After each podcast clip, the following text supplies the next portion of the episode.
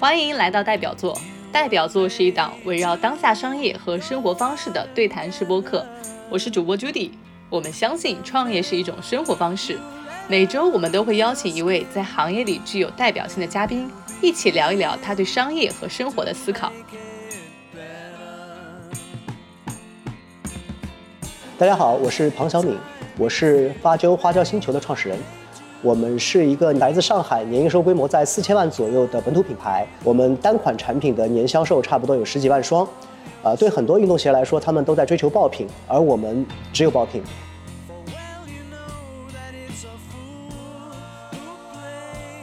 那你们第一次创业做的是什么项目？我们第一次做的是一个男生看的更多的一个潮流的自媒体，就是讲他是怎么穿衣服的，啊，喜欢什么样的生活方式，然后那个有些什么样的好的品牌。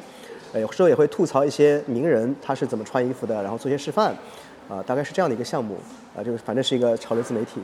那是在哪一年的时候？微信公众号吗？还是？我们开始做大概是在一五年，然后在一六年的时候拿了一轮投资。所以其实赶上了微信公众号比较蓬勃的那几年，因为大家都知道说那会儿还是图文时代嘛，没什么短视频，对吧？那你们那会儿去锁定到去做潮流自媒体，就是为什么没选其他品类？选的是这个？你喜欢穿搭吗？你自己是个潮人是不是？也没有，也没有，也没有。就相比很多很潮的人来说，你并没有很潮。就我们就做了一个那个账号叫“屌丝型格”，就你知道，这非常屌。然后呢，你你你采取的方案是什么呢？就是你想一个男生会对什么事情有兴趣？假设我们都是体育用户的话，那他可能对体育明星有兴趣，对体育赛事有兴趣，对球鞋有兴趣，对那个数码产品有兴趣。呃，然后对科技有兴趣，对呃创业什么的，当时啊有兴趣，我们就尝试用他们一些他们熟悉的人物和潮流这个事情完全沾不上边的事情去做一个组合，比如雷军老师，因为雷军老师有段时间穿的也挺惊人的，你知道他上台的时候，然后罗永浩老师，你能想象？那我们做的方法也很也很简单粗暴，就是把他的头剪下来，贴到另外一个就是模特身上，或者你你做一套。就跟很多做剪报一样嘛，你把衣服的组合剪起来以后，把他的头再架上去，然后再把它移到这个场景里去，边上你更更毒的地方是写上头是我 P 的，你知道，你怕他不知道，那。加上你就是这个圈子的，对吧？你很容易你的内容就会被同行转发，直到被本人转发，你知道？是吗？那本人所以 对对，本人转发，就比如说罗老师就在微博上转发过这个内容，于是就有段时间我们这个号增粉特别的快。呃，这他分这份理由非常简单，你如你所知。所以呢，这是超出我们预期的。那我们当时逻辑只是因为我们本来是要给体育赛事找相似的那个内容，于是顺着别人做内容呢，想做一个吐槽性的东西，就顺手顺个手娱乐一下自己。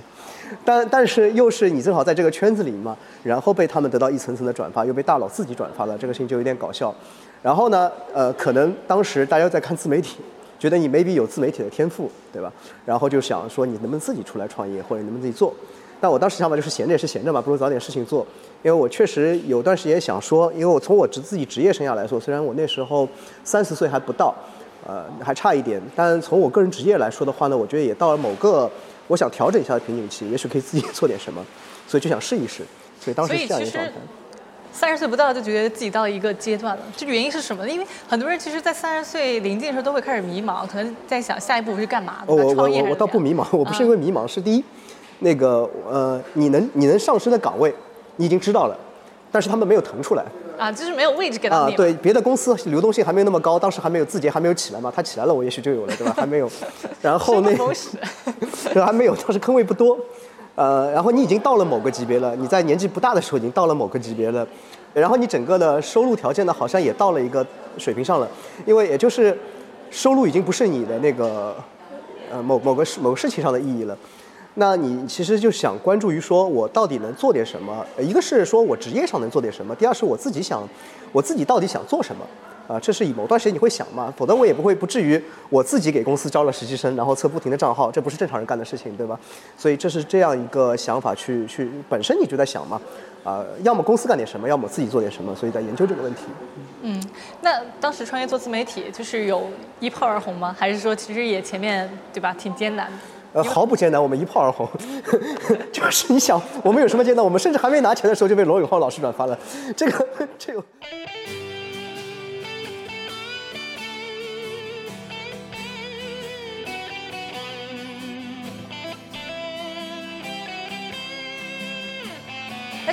就是第一次创业就这么顺利的？也没有很顺利，就是就是你起步的时候很顺利，第一次拿钱很顺利，但你商业化做的并不顺利，因为大部分自媒体嘛，包括你因为你也做访谈嘛，你可以看到，你无非是这样几种收费方式，我我的那个我的观众，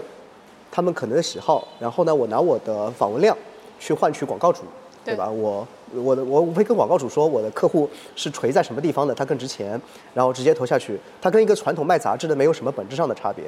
还有一种呢是像卖公关，就是我卖单期内容，对吧？我为你定制这个内容给到广告主，然后为你做，那我就是卖劳动力。我我有多少劳动力和时间，我就可以卖多少东西出去。啊，还有一种情况呢，就是卖东西，卖货吗？卖货。啊，还有一种情况，现在更多就卖课，对吧？大家大家有组织。然后呢，你可以大家来付这个东西。那麦克三号也是一种非实物商品嘛，也可以看作卖东西。那我们没有选择前两种呢，就是卖广告这个形式。其实它其实从逻辑上而言是效率最高的，因为你直接可以告诉你的广告主，你也有这样的圈子，说你看我的账号就怎么去做。然后我们当时有你能听到的各种牌子，包括 B F 下面的 North Face 也好，Vans 也好，Nike 或者是 g o s c a b a n a 这种牌子，我们都可以接得到。甚至我们可以借到产品，以我们一个小的十几万粉的自媒体来说，我们还挺厉害的，没几天，啊，但我们没有想过在广告这样做，因为这个事情取决于，可能我个人不缺钱，你知道，在某段时间里面，就是对我来说，我既然已经在考虑说我要做什么，当时啊，我现在还挺缺钱的，当时来说，就是那个，如果你考虑说你要做什么的话，我觉得这个是个效率很低的模式。就如果我，因为我之前在我职业生涯里面，我们我一开始工作的时候，我们就在媒体阶段去收购垂类媒体。然后去做，你深知它就是贩卖劳动力的方式，就是我尽可能的把所有生产内容的成本压低，对吧？给他们很低的钱或者什么方式，然后呢，把用他们的生产东西，要么换取公关公关物料，一篇一篇的卖，一个是一个视频的卖，或者说是那个变成打包流量卖框架或者东西，你你知道它的收费模式什么样子的，或者说是其他的形式，那显然它没有比你聚合内容来的有效，比如 Google。或百度，对吧？它能搜到更多内容，当然它就能更值钱了。你你你就不用动脑子了，你在你在用工具化的方式让别人生产，然后你聚合他们，然后你去卖广告，你显然是更有利的。那字节也是非非常好的形式，从道理上而言，同样道理就是，那显然这不是一个很理想化的可以长期做的一个事业。啊，既然它不是，那我费这个劲儿干嘛？呃，于是呃，当然我也不擅长去做工具化的产品，我不是一个好的。呃，对工具化产品有感感知的这样一个人，所以相对来说，我比较擅长于，就如同我们前面做那个自媒体开始的时候，我们比较擅长于感受自己的情绪和那个读者的情绪，啊，以及他们把他们情绪引导向哪里产生共鸣。这个事情除了像自媒体以外，它非常像一个品牌。你觉得第一次创业算是还是算是比较成功吗？还是其实对打分的话，你会给第一次创业打多少分？满分是多少来着？满分一百。满分一百，那可能有个二三十分吧。这么低？对，呃，它有做的不错的部分，因为他首先是个无心之举，体现了你有一些或者我们团队有一些比较长项的部分，我们很容易洞察客户，我们有一定的呃情绪，你可以感受得到我们的幽默感，它甚至能变成产品。啊，即即便它是个内容产品，然后我们有非常强的，我们不是在运营能力上很强，而我们用用真情实感去打动客户的能力很强，这是这个时代非常缺乏的一种能力。同时，我们又把这种能力可以竟竟然在试图于把它产品化，啊，所以这个事情是值得好的部分。但在商业化本身，它做的其实其实挺挺一般的。就是你刚刚说的那种能力，到底是一种什么能力？就具象一点，这个能力它有哪几点是大家能够去参考借鉴的？哎，我不知道大家能不能参考。我举个例子而言，就是直到今天，我们上一次是我们停下来是一二零一七年，直到今天二零二四年，我们依然有客户会带着他们的土特产到这里来找我们，说你们现在在做什么？有些新的产品能买，啊，所以他们其实对你的呃内容啊，然后对和他们的互动，以及你的内容和跟他们的社群之间情感连接，就是你真实的和你的受众产生了情感上的连接。啊，这是我们觉得比较稀缺的一种能力。所以这个东西是你们做了做对了什么事儿呢？就比如说你们是通过什么方式跟他们去建立的这种连接感？我们觉得可能我们没有特定做什么方式，就是它方式本身。呃，就是如果你要使用运营手段，它可以规则化做各种事情嘛。但也许我们唯一正确的事情就是我们没有采取所谓的方法论，我们只是单纯的比较真诚。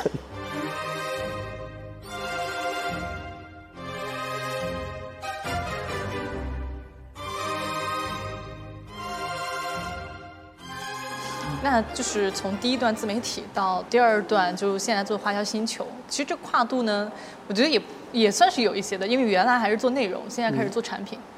那当时是怎么样去考量去进入一个这样鞋这个品类的赛道呢？呃，我们其实决定做，确切的讲是运动鞋。决定做运动鞋这个事情，我们在二零一七年停下来的时候，呃，在二零一七年年初我们就决定做这个事情了。啊，而且很确定就是做运动鞋，没有之一的选项。为什么？呃，因为国内以前就是运动鞋，大家都会觉得是很大的公司啊。你看就是什么，对吧？这个安踏、李宁，就这种一听就是那种各种连锁店。其实我感觉好像很多新消费的创业者去选鞋作为切入点的，我基本上是没怎么太看到过。嗯，这取决于不同的想法。呃，我们有一些跟别人其他不太一样的想法，可能我们不太了解别人的想法。我们的想法是在于，我们觉得第一，呃，所有的穿着类，所有的穿着类它都是趋向于功能化的。呃，我我不是特定指每个时代，我是指所有时代。呃，就是你比如说你身上穿的这种类似于西装的产品，sports jacket 嘛，你听名字，它本来是用来狩猎或者是打马球的，它相对于它原来的晨礼服或者晚礼服是一种功能化的简化。对吧？比如说，如果你穿一个那种慢跑鞋，它本来是一个田径鞋，到今天它变散化，意味着有更新的功能性产品演化，那就是一个非常简单的逻辑，就是功能性的产品，它从运动或者户外出发，变成一个日常使用的产品，是一个几乎不变的恒定的趋势。啊，你包括像 Lululemon 这样的产品，对吧？你很难界定它到底是一个体育产品、体育运动类产品，还是一个体育趋势下的生活化产品。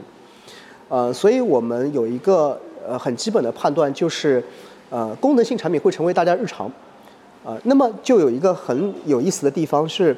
呃，你就不是跟体育品牌本身在竞争了。比如体育品牌在我们国家差不多服所有鞋服类差不多是个三千七百亿到三千五到三千七百亿这样一个规模吧。你投十家投十个品牌，大概占据百分之七八十。你看听起来是个恶性竞争市场，但实际上不是这么一个问题。是假设这个类目它会成为一个主流的穿着方式，那么就是它从这里串出去，变成一个两万亿市场的一个空间。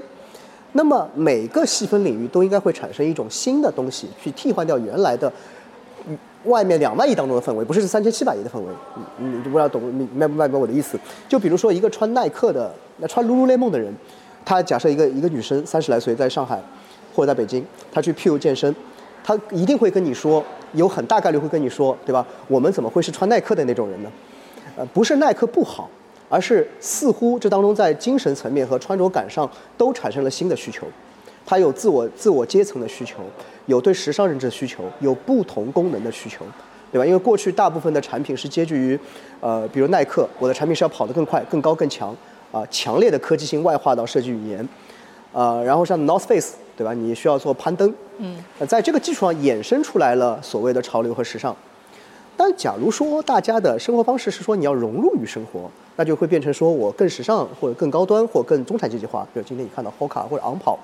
对吧？昂跑你就很难说得清楚它到底是一个功能产品，因为当然在我们从专业角度来说，你你就会认为说它在功能层面其实挺弱的，但它的科技性居然体现在是视觉语言上的，啊，这就是一种新的东西。所以我们认为说它如果从一个三千七百亿已经很大的市场，进入到两万亿主流市场的时候，那就有无数的细分空间可以做，这个事情就值得去做，这是第一个想法。第二个想法，在功能性品类上跟传统的服装鞋帽有一个很大的不同，就是服装鞋帽它是一个，呃，你要么就是卖衣服，对吧？就是你有很多渠道去卖，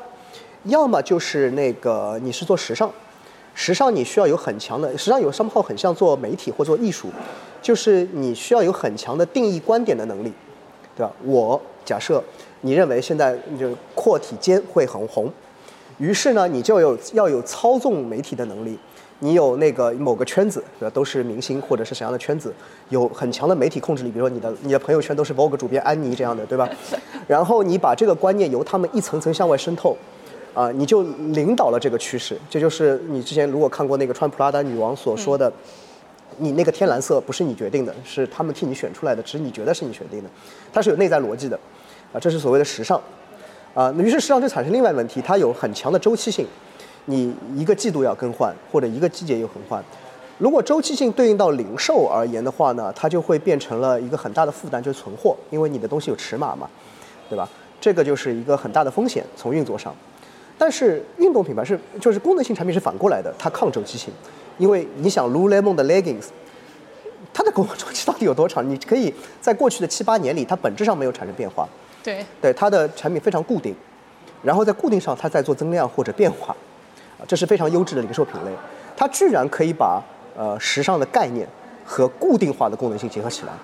啊，那这个事情是有可能可以更定量增那个产出。所以你看，耐克是今天最大的服装品牌和广告公司，呃不，服装品牌和那个传统产品和鞋类公司，它不是指最大的体育产品，是最大的服装品牌，独立的。呃，你这样的也可以看看出它的趋势是在于它的呃购买模型和产品模型会更类似于成为一个好的好的模式，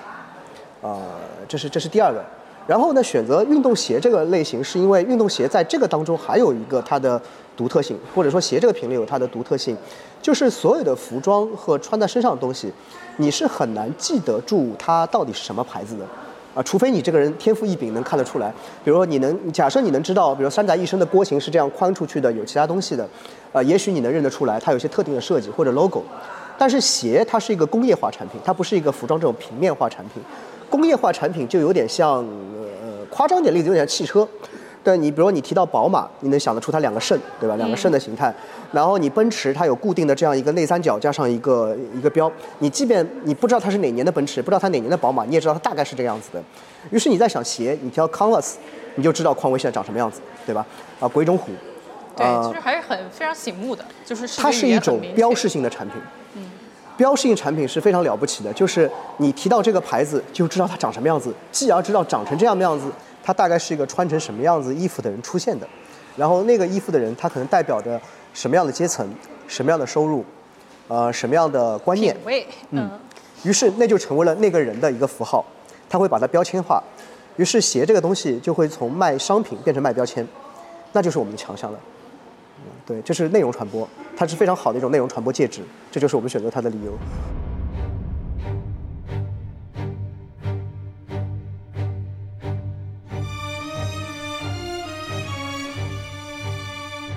那你们就是开始做鞋到现在，就是大概就出了哪些产品？我们到目前我们出了六个系列产品，当然有三个是我们丝绸，呃，丝绸的慢跑鞋系列的产品的演化，然后另外三个呢是我们最早出过一个，呃，在健身和日常使用交替的产品，我们甚至最近会为它出一个新的系列，还有一个呢是我们有出过一个休闲的老爹鞋一样的用羊绒做的鞋面的一个产品，这个产品后来其实是一个丝绸产品的一个前期的产品。然后还有一个是一个户外鞋综合的一个鞋履，就是徒步加上综合的一个鞋履，呃，然后还有三个就是丝绸系列产品，六个。所以现在用户能够一眼就识别出来你们的产品和别的产品的一些区别了吗？嗯，丝绸那个系列产品可能是可以的，有一些识别度是它的材质上有些识别度。呃，如果到了我们那个野地鞋，就是我们户外类的产品。然后我们的贝贝鞋就是我们有一个半拖形式的产品，就是户外半拖形式产品，以及我们的那个新的即将推出的早上好系列的城市慢跑和城市跑训，就跑步和训练的产品的话，呃，还蛮还蛮还蛮清楚的。对。所以鞋就是你们每出一款都是切用户的一个场景呢，还是切他的一个，就是你们怎么去选他什么时候会选择去穿这双鞋？呃，我们哎这个问题非常好。我们因为你你在女生尤其明显，就是你要每个鞋它是要有存在的理由的，对吧？要么就是就衣柜里总少一件衣服嘛。但是我知道每件衣服我是在什么样场合下可能我会穿，或者什么样的心情下我会去穿的。那鞋呢？就是鞋其实也是搭的嘛。嗯，就假设是个女生啊，她可能是这样她，比如她有长靴。啊，有那种各种各种不同的高跟鞋、皮皮鞋，然后有那种时髦的拖鞋，然后有各种球鞋。球鞋只分为两种，对吧？我要去运动的，他可能买不个买个好看的跑跑鞋，在耐克里面选一个，或者是匡威，因为它有些衣服是这样子的，他需要有个这种类型的东西，跟他的衣服和他今天的心情可能更相关。呃，这是一种衣架的形态。男生可能更简单了，男生一双常用的鞋，一双上班的鞋。可能都没有那么多，可能他们可以组合起来，然后有时候可能需要打球或者跑步的鞋，这已经这已经是他世界观的全部了。呃，但是呢，我们一直试图于在找一些非常非常小的领域，呃，做一个产品，因为我们不是一个很强的公司。我们如果这个时候我们立刻去做那个呃，比如说跑步鞋，我们即便能做出很强的产品，那我们要耗费的那个让市场上知道它的成本是非常高昂的，所以不如反过来，我们先找一些非常边缘的产品，边缘的不能再边缘的产品，比如说呢？比如说我们丝绸鞋。丝绸鞋它是为了什么样的场景下？为什么哦举个例子举个例子会想要穿这双鞋呃？，如果你在公司里工作过的话，呃，我工作过，我知道，我知道。假如说你走过一些那个女生身边，你发现女生有个很很很很很很荒谬的场景，就是她的办公桌下面会有很多双鞋，对啊，对啊，然后她会有那种高跟鞋啊、皮鞋啊东西，就是居然办公桌和他家里的鞋柜是一种同一种概念。然后他会会有一种很漂亮的动作，就是他走过来以后，会把他穿任何一个鞋脱下，然后穿到他的拖鞋里面去，这样他他就很很自在，对吧？这个工位下我是属于自己的。但有一种尴尬，就是你不一定可以穿着那个拖鞋到处走，因为有时候公司大了，这个事情毕竟不是很体面。于是我们就想到一个很蹊跷的事情，有没有可能让那个拖鞋变得体面的走出去？哦，那那么它就可以变成很具体的诉求。你会发现他们在怎么情况下穿的？他们很多情况是光着脚不穿袜子的，因为他想要这种呃放松的感觉。所以我们在丝绸鞋先提出的是光脚穿更自由，不是你真的光脚，是我可以，你或者说你可以啊、那么围绕它是可以变成一种功能性的概念，比如说你看到我们的产品它没有包裹结构，让你可以各个地方踩下去穿。同时，我们用了一个长得像丝绸，但实际上是用那种莱赛尔纤维。莱赛尔纤维是一种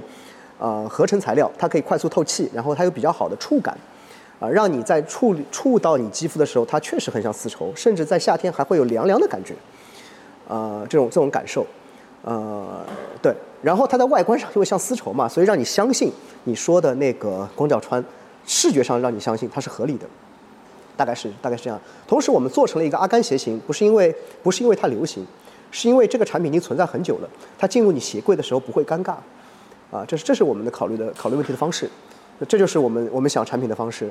对，呃，反正类似这样也是，包包包括我们那个呃马上要推的早上好的那个跑训鞋。呃，就会有这样的情况，比如说，你知道跑步是有很专业的垂直类的，呃，垂垂直到这种情况，你的脚的类型，你跑的长度类型、路况类型，然后你是竞速还是训练还是慢跑还是恢复，垂的不能再垂。呃，但是你有没有可能找到一种更加蹊跷的场景？比如说有个人，他那个他特别爱运动，他不一定是那个比运动员，可是他爱运动，他每天不去健身房，他心里难受的慌，对吧？需要情绪发泄，然后他又要出差，他要到到处走，这时候他的难点是什么？有这样几种情况，那个鞋他不一定想带着，因为女生有时候你去健身房，你很大概率女生会带一个很巨型的包，对，就是走来走去对吧？就是把衣服啊、鞋、水杯都放里面的那对种，包。那我们多问一句，为什么他他会带一个很大的包呢？有这样几种情况，他的那个些产品，比如说鞋，是没法穿着上班的，因为它长得很夸张或者很难看，对吧？这是一种情况，或者他觉得它不太适合于出现。然后呢，很有可能那个鞋很重，或者是不怎么样，它不容易携带。呃，然后呢，或者说他觉得好看的一些球鞋不太适合去运动。呃，那么有没有可能在这个点上变成一个实际可以使用的产品？它是什么样子的？啊，就这这是我们早上好的想法，啊，就类似于这样的事情，所以我们希望能找到一些非常蹊跷的点，非常蹊跷的点。但你反过来想，刚刚假设啊，虽然这个听起来连接有点问题，呃，刚刚那个在办公室里的那个女生，她想穿一个拖鞋走，和那个女生她想去运动，或者怎么样，虽然场景不一样，但连贯起来是不是一个很相似的人群？你能甚至能想象得出他的那个样子，他生活的状态，他的世界观，呃和东西，你甚至能知道他会怎么安利你的东西，啊，这这个事情就是这就就就这么想问题的。比如你刚才有说到几个场景嘛，就是你不说的话，其实我没有那个画面感，就是或者说我没有意识到他们有这样的需求。但是你跟我讲完之后，我细细回想一下，好像的确是有这样的一些场景，是存在需求。所以怎么样去找到就是日常中他们存在那些可能细分人群的一些小的需求，去解决它？呃，首先我们自己认为啊，就是我们认为我们是很难把一个事情定义为需求的，就是你可能可以发现一个现象，就是但你很难把它定义为需求，你可以根据这个现象去倒推它可能是什么样的需求，但是你不能替它命名一种需求。呃，就很多情况下的时候是大家做一个产品，是大家意淫了一个需求出来。对，那那肯定是一个伪需求。我们一开始就意淫过一些需求嘛。今天也有人做这个事情，就比如说你看到 Lululemon 成功，它是从瑜伽这个运动，然后把 legging 往外穿，你就意淫说你如果找一个 类似于健身或者跟时髦相关的事情，也许它就能做。我们做过这种产品，啊、这就是你挑了一个太大的事情，然后强行把它变成一个需求，呃，这个事情是呃肯定是不太对的。那我们会觉得说，呃，你应该先观察你的目标，而且这个目标你要熟悉。如果你不熟悉，你就很难观察它。呃，这样你才能知道说，哦，它其实真实的生活方式里面有哪些连接的细节是什么样子的。只要那些场景它真实存在，无非是判断它是否真的会使用，那就是个频次问题。你可以投入你的产品去试，如果不对就砍掉那个产品啊，这就是我们简单粗暴的思路，就是这么想问题的。呃，然后呢，在这个基础上，呃，比如说我们丝绸鞋或者其他东西，你是能找到一些实际的产品或者品牌，它能够合适去做的。我举两个例子啊，我们说它拖鞋能够穿出去，且这个产品是体面的穿出去。我举一个比较合适的例子，比如说勃肯鞋 （Birkenstock），对吧？它很很显然就是这样的产品。呃又或者说是 Crocs，它虽然不一定体面，但它也很合理，在使用这个东西。所以这种情况是有很合适的现有的产品和品牌在解决这个问题的。呃，所以那那至少有人证明了这个事情是值得被解决的。啊、这是这是一个问题。然后有一个另外一个问题就是，呃，你是否可以通过这个事情定义你的客户他以什么为什么愿意把你作为品牌？所以你可能在各个场景之间需要把它连贯成某种标签，就我们客户可能是中产阶级，或者他们共同热爱生活，或者共同爱运动。这个是我们觉得，呃，比如说昂跑这个事情做得很好。那它由于是个瑞士品牌，它价格又比较贵，然后同时它又和那个路易威之类的产品联名以后，你就会变得说，哦，也许我是一个穿比较舒服的产品上班的，且我可以跟别人说这是个瑞士品牌，他们很有科技，科技成为它一种时尚标签，而不是科技本身。这个是很厉害的。同时，它就满足了刚刚说的，我可以出去跑一跑。它在这个属性下变成一个完整的品牌概念，啊，这个事情是才是我们现在在解决的，在试图于解决的问题。我们目前可以把单个场景都发现的比较好，且我们正在有方法的把它变成一个成为产品的方式。但是我们现在要解决问题是让它变成一个统一的品牌，怎么让它变成一呃个一个格调化的品牌嗯，啊，所以这是有一个过程存在的。所以其实我们之前就是我们在湖畔的时候，有个老师会问我们，就第一句话就是你像谁？就其实很多人都会觉得我好像创新了一个 前所未有的东西出来，但其实这个还是蛮需要警惕的。就像你刚才说到的，就是有一些品牌其实可能已经比较接近在做这个事情，或者说他如果做这件事情，用户可能不会觉得很突兀和对很反感。对，这个就是如果这种东西它现在没有，你可能先要问一下，是不是这是个伪需求？对这是不是你意淫出来的一个问题？而我们有一个观念叫做那个后发制人，就先看在这个定义下有没有别人做，然后我们在想我们到底是做得更好，还是用别的形式它更合理，然后我们再去做那个事情。然后现在我们可能会多想一步，就是我们品牌是谁，然后那个事情是不是我们能做的，啊，所以我们可能现在会多想一步，就是我们选择不做什么。嗯，我要什么我有什么，我放弃什么。对对对对，放弃什么对是很重要的。不做什么是很重嗯要的。一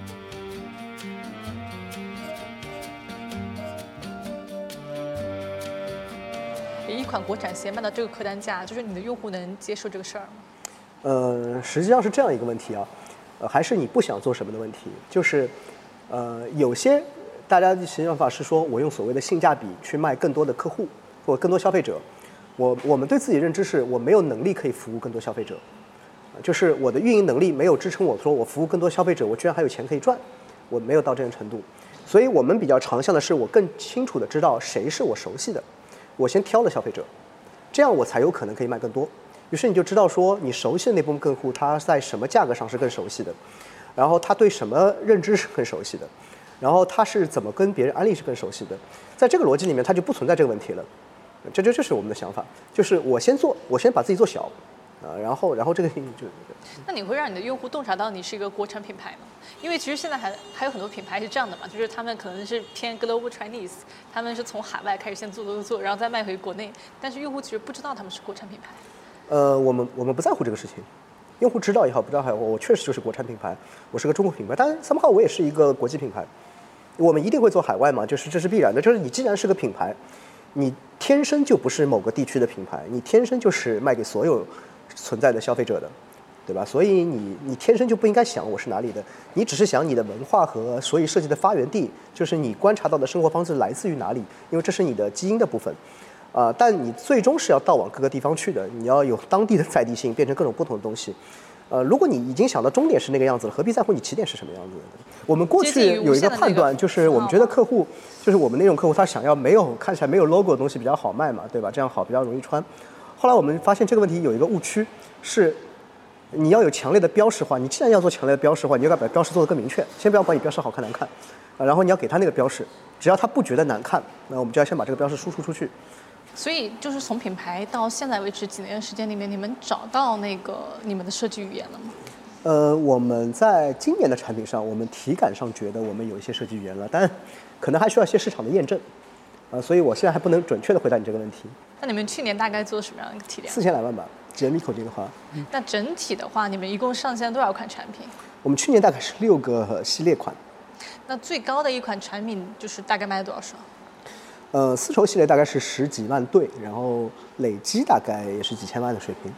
嗯，那比如说从创业到现在，就我刚次刚呃，就是我刚才听嘛，就你第一次创业对吧，一炮而红，第二次呢做产品，又第一双就卖爆了，就是那第一双没有卖爆，第一双是我们错，呃，第一双是我们其实是那个犯错的一个产品，所以我们后来砍掉了。第一双就是我们说的一个伪，我们自己认为的相对伪的需求，从建设，我们是和小米油品合作做的，价格定的比较低，想走量。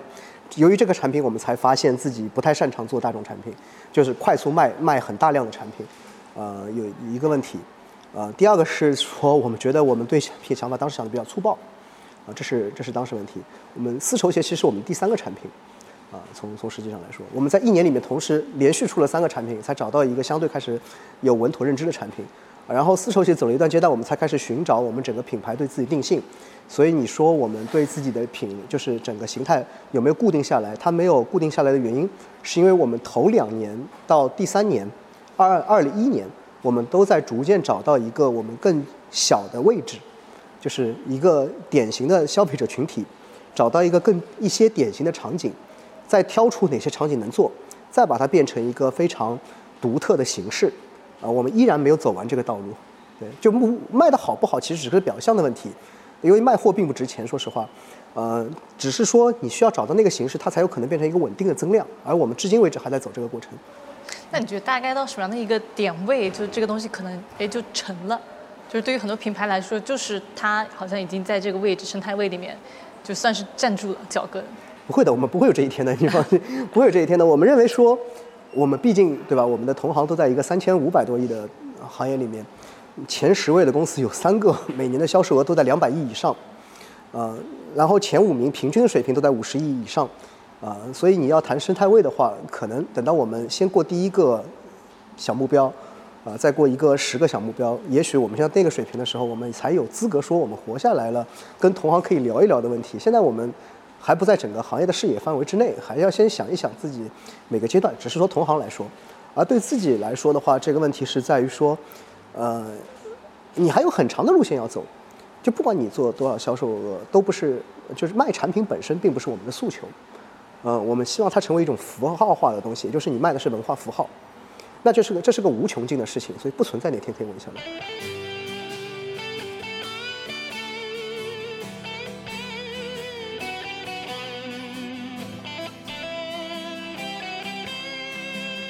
这种一看就是我觉得女生就会喜欢，这种就是还蛮男性化的。对，这个是我们特地要挑，我们我们在所有的客户当中再一次减少了客户。就是我们特地要掏出一个特定群体的客户，就是那种会去 PU 健身房的客户，啊，就是我们有意在缩少客户。那，就我们要一种非常典型的、非常点中点的客户先选择。那这种客户他能一年拉动你多少的？就是比如说他他会因因一个产品不停的去买你们其他系列吗？不会啊，我们这对我们来说不是最重要的问题。首先我们总共只卖了几万双或者十几万双，对不对？呃，那么客户群体多，对我们就不是好事情。我们需要的是让消费者知道是谁，哪种人在买你们东西。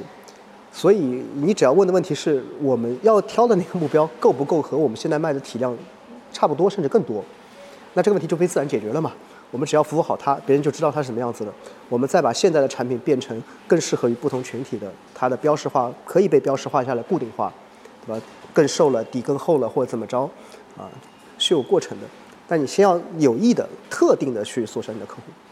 那你现在会给你的客户去，比如说到私域里面，然后或者说用私域的方式去运维他们，或者说给他们去打标各种标签吗？我们想，但我们没有这个能力，如你所见。但其实这个还是对品牌来说蛮重要，因为流量是越来越贵的嘛。对对对对对，但我们现在能力上还覆盖不了，就是它是对的，那你能不能做取决于现在能力。我们只能把我们的能力聚焦到我们能做的事情上。其实这个其实对创业者来说还是很重要，因为有很多公司就是当业绩增长的时候，他会觉得我无所不能，对吧？我这个也可以做，那个也可以做，那个也可以做，然后就啊啊啊就反而很容易死掉。对，就首先你要知道说我们的能力是非常有限的，我们大部分事情是做不好的。嗯，就是如果试了你知道做不好，就先放一放，或者跟别人让别人去做，然后回头你觉得你有能力的再去试一试这个事情。啊，反正有很多事情我们觉得我们现在是做不好的，那所以我们先挑我们能做好的事情去做。其实你们一开始在小红书上做嘛，就是这几年小红书上长出了很多新的品牌。那你觉得作为一个新的品牌想做小红书的话，该怎么做？从哪边去切呢？早期而言的话，小红书，呃，它有很多的那个博主，呃，博主会有很多的，比如说美妆博主，然后有那个呃穿搭博主、运动博主，呃，你可能先选择一种内容形式，然后再选择你的品牌和内容形式是否符合，这是比较比较正常的逻辑，呃。这跟小红他们他们自己他们自己有投资部门嘛，他们投资自己选择某种投资形态，也跟这个逻辑有一点像。你可以反过来想，他是怎么想的，你可以顺着他，你怎么去做它。呃，比如说，呃，如果有些公司呃做护肤品或者药妆或者其他东西的，呃，它需要有非常深度的内容，对你不能靠晒图完成，你需要大量晒图内容的时候，然后你这种公司背景如果是个广告公司，呃，或者是 MCN 机构，它签大量的内容。然后你知道你的那个博主，你能控制他的内容做什么，反过来让你合适的产品推得更好。然后以单个爆品拉动全行的时候，应该会有很多，比如说亲爱男友啊什么的，可能是这种类型是比较合适的。这是一种。第二一种呢是呃，如果是穿搭，那么它可能是个更完整的问题。如果你撒很多的穿搭博主在穿，我们认为我们个人认为是，就我们自己认为是效率比较比较低的。可能你需要有一个素材源让它成为话题，比如说你先投了一些明星。或者名流，然后呢，那些名流去去先分享他的社媒，或者是他有素材，然后你再让不同的头部或者腰头部一定是要有，然后那个再让腰部和底部，让他们去分享说，哎呀，你看谁谁谁穿的这个是什么，他就产生了一个让他低成本的话题，因为你知道你投穿搭博主是很贵的嘛，对吧？但是如果你的那个话题能让它产生很多低成本流量的话，你们所有的流量成本都会比较低，啊，就比他说我给你们介绍一个这个是新的国产品牌，还是说你看那个谁谁，比如王一博穿的这个鞋，我跟你们说了，那就是说王一博本身就是个热热搜词，使他所有的传播成本，你花同样的钱会传播成本低很多，或者说质量高很多，或者量大很多，那么这是一种很常见的，比如那个呃 Seven O Nine。就是做高女生高跟鞋那个，他们有点像这个思路。然后广广东那边还有一个做鞋的 Lofting Echo，他们也很像，因为他们走的是线下买手店，然后呢做一些时尚品类的产品，然后套用明星资源以后，让穿搭博主去说，同步呢去做一些呃比较同类型的那个直播。直播一般来说是很难赚钱的，这跟大家想的不一样。嗯，因为你又有坑位费，你要给对对对对，你的这些量，而且它有很高的退换货嘛，对，还会影响你的客单价。但是呢，直播的素材往往会使得你增加很多新的客户，啊，回到常规去做，那么呃，这使得你传播成本会变低。然后你可能要更关注的是你的长销是多少，就日常销售是多少，然后再是直播的 K 是多少，啊，来平衡这个问题。K 日常长播是比较重要的，这在小红书是是这一块，呃，大概是这两类是比较比较主流的做法。啊，我们相对更非主流一些，因为我们尤其是后面的产品。我们觉得，我即便用明星，对我们来说还是一种效率很低的方式。所以我们考虑的问题是，比如说我们有早上好那个跑训类的产品，我们又很明确知道说它可能是那种，呃，在某些地区你希望就是一个收入不错的爱运动的男生或者女生，啊，这次我们就不设置性别了。那怎么识别谁是收入不错的人？对，所以我们先从线下下手，我们先从某些特定地区的健身房、健身群体或者东西，我们以。垄断式的覆盖送产品，呃，比如说我们单月可以送出两千双。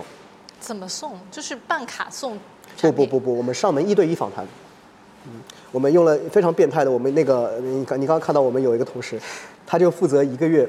嗯，把比如上海南京西路商圈的健身房，一个点一个点的去挑出，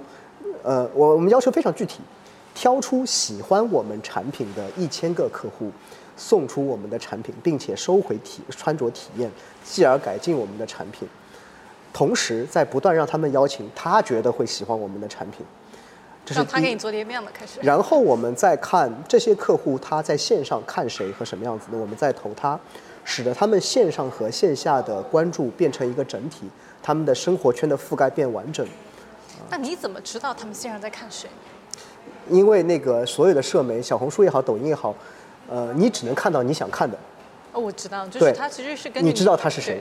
你能够倒推他想看什么。但是他在线下，你怎么能够把这个人群你访谈他哦，你告你你问他，他就然后你你你大概就知道他一定会看到，你开始你开始投一些测试，你只要开始投，你就会越来越接近于他的投的模型。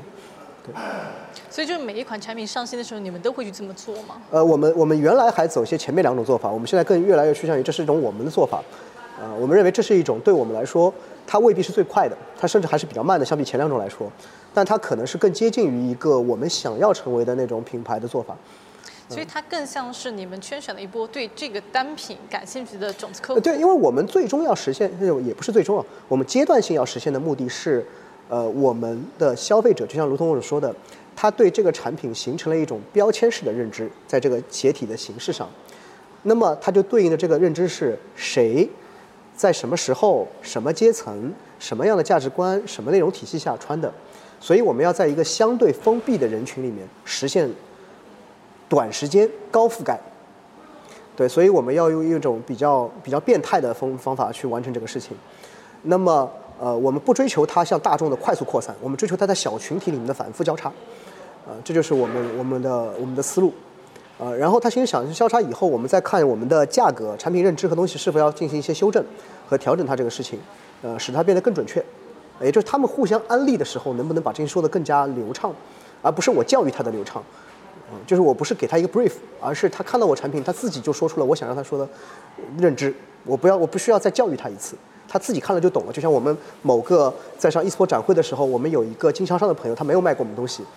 他自己向我们的同事安利了这个产品，你明白我意那思吗？他会怎么说呢？说早上好这个产品，就是我们后面说早上好跑训鞋，他的表达是说你们这个产品应该是不是一个专业跑步鞋，应该是那种平时要去健身房，但他不想多带一双鞋，平时会去做的，他收入不错，所以你不能卖的很，你不能卖的很便宜，否则他没有面子穿出去。嗯，就反向安利了我们同事，于是我们同事就不想再跟他多介绍一次，这就是我们的优质客户，啊、然后我们要回收他的话，再试图于看其他人是不是用同样的方式，让这些人的圈子形成一个固定的圈子，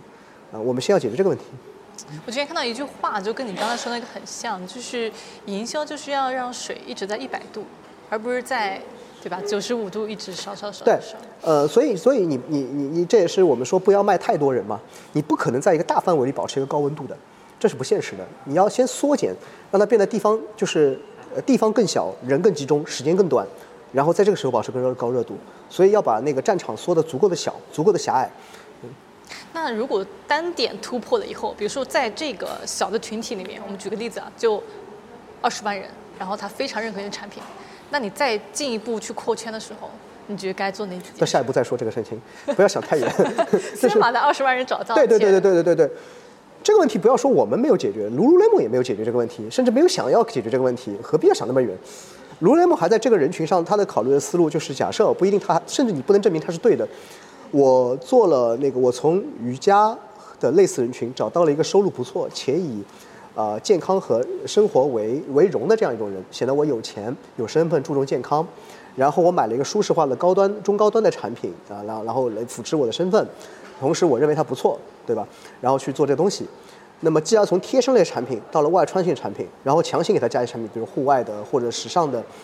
这些品类加上去都不一定证明是对，只是这个人群符合于这个东西是合理的啊而已而已。他并没有说我要增加人群，就人群还是这波人群。对他并没有说我要增加说到像大众，他没有他你没有看到他有这个逻辑出现，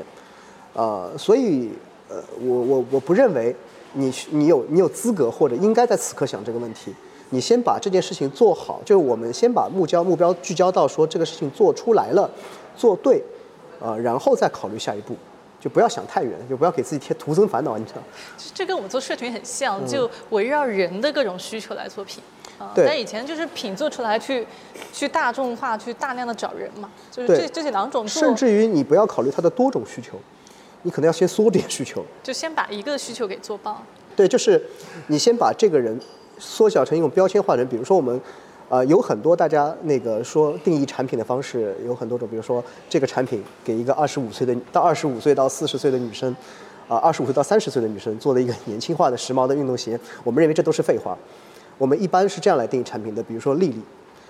她看起来没有什么正经的工作，下午的时候那个你你会发现他他大部分工作都在都在喝咖啡、跟人聊天、打电话，这什么工作？然后到下午的时候，可能去个瑜伽干什么事情，然后他每天都都在各地方游荡，你你不知道他到底是上班还是不上班，看起来收入也不错，然后穿一个 legging 加一个 boken 走来走去的，每天遛两条狗，啊、然后也许有老公，也许没有老公，对吧？也许是个那个就是个人生活状态不明确啊、这样一个人群，好。那么此刻他会选择在哪种健身房穿什么样的产品，然后他生活方式什么样子的？我们讲清楚这个问题，然后我们问这个人群是一个可这个这个切片，那 Lily 可能只是一个切片，它不是 Lily 的完整的形态，对吧？嗯。那么这个切片是不是可被复制的，让同样的这个切片下的 Lily 立刻就 get 到了它的意思？那这个事情就是能做的，啊、在这个逻辑里面是能做的。我们我们是这么想问题的。我觉得的确是，就是大家现在说到用户画像，你如果只是说什么年龄对吧，城市，就大概比如白领对吧，收入阶段，这个的确对用户来讲，对，这是废话。对，太这是废话。你一个那个北京的这个收入人群和一个上海这个收入人群，他们的消费观念、生活习惯、家庭背景是一样的吗？这不可能，对吧？你在北京就做不了那种高密度的健身房，是因为它的那个生活的动线过长，使得它没有办法有持续的点位可以有产生那个生活方式。所以这种情况在不同的定义里面是是完全不一样的。哎，这个这个很有趣。其实我觉得现在很多开始做生活方式类的品牌的，就是创业者，就开始会更多的去思考这个你刚说的这个问题，呃，对，就是呃，你说到新消费嘛，我首先不认为有世界上存在新消费这件事情和老。消费是吧。有一种情况就是，相比于过去来说，呃，你你像是我们以我们今天的物质之发达来说，大家不缺少任何一个东西，你你缺一个衣服，缺一个鞋吗？这不现实。呃，真正的问题是在于说，很少有品牌或者产品，它真正的站在客户端考虑客户，站在消费，我指的是客户，客户不一定指那个，是应该确切讲是消费者端考虑消费者。呃，因为我们总说为消费者解决需求，消费者当然是不知道他的需求是什么的，这才是常态。一个消费者能说出的需求，一定是这个事情已经发生了，嗯然后已经被解决对吧？比如他想买一个那个运动鞋，然后他肯定在脑中想起了很多他觉得不错的运动鞋，然后你做了一个性价比更高的，你这不是有病吗？对不对？没有这种事情的。呃，大概率情况下是你呃你要去洞察说，呃努力的观察说消费者他的生活方式到底是什么样子的，在什么情况下他到底在用什么方案解决他的那个问题，那个问题是不是是不是一个问题，它值不值得用一种更好的方式去解决啊、那么 这个事情就蛮酷的。那么你解决了一个物理上的问题，然后你可以再进一步想，这个物理化的问题是不是可以变成一种某种情感或者他自我的认可，那么就成了某种价值观念，那就更酷了啊。所以当时是怎么样去起名叫花椒星球？花椒，你第一不用解释，它就是个中国品牌。